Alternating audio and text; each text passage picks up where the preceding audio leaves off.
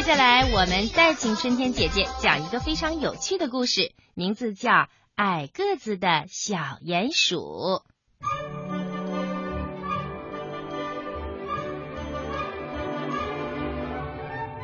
小鼹鼠的个子很矮，它上了学是班里最矮的同学。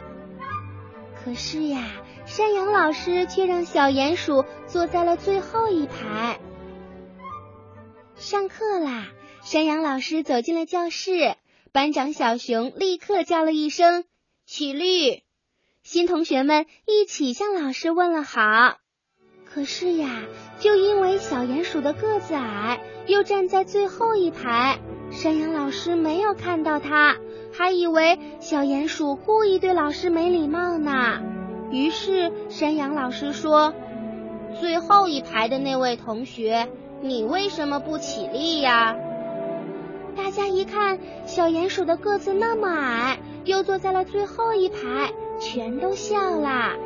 山羊老师赶紧制止大家说：“不要笑了，都不要笑，我们都应该讲礼貌。”小鼹鼠低着头站了起来，对老师说：“我、我、我没有。”个矮矮的小鼹鼠虽然站起来了，可还是被山羊老师误解了。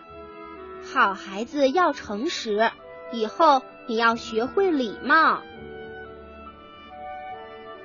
下课以后，大家都取笑小鼹鼠，小鼹鼠呢，伤心的哭啦。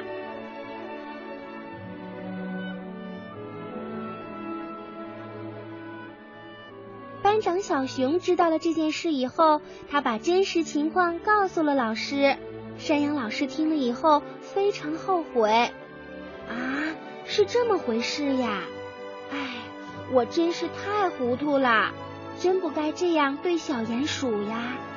上课以后，山羊老师马上调换了座位，并且对小鼹鼠说：“对不起，小鼹鼠同学，刚才是我错怪你了，请你原谅。”看到老师都向小鼹鼠道歉啦，同学们也都觉得刚才嘲笑小鼹鼠的做法很不好，也都纷纷对小鼹鼠说：“对不起，小鼹鼠。”我们错了，小鼹鼠不好意思的看了看老师和同学们，高兴的说：“没关系。”听了这话，大家都开心的笑了。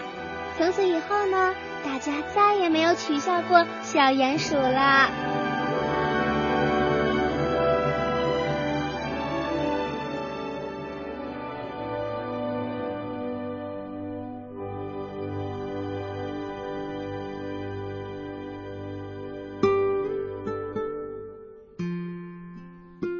亲爱的小朋友，今晚的小喇叭节目就播送到这儿了。正晶姐姐在北京问候小朋友们，晚安。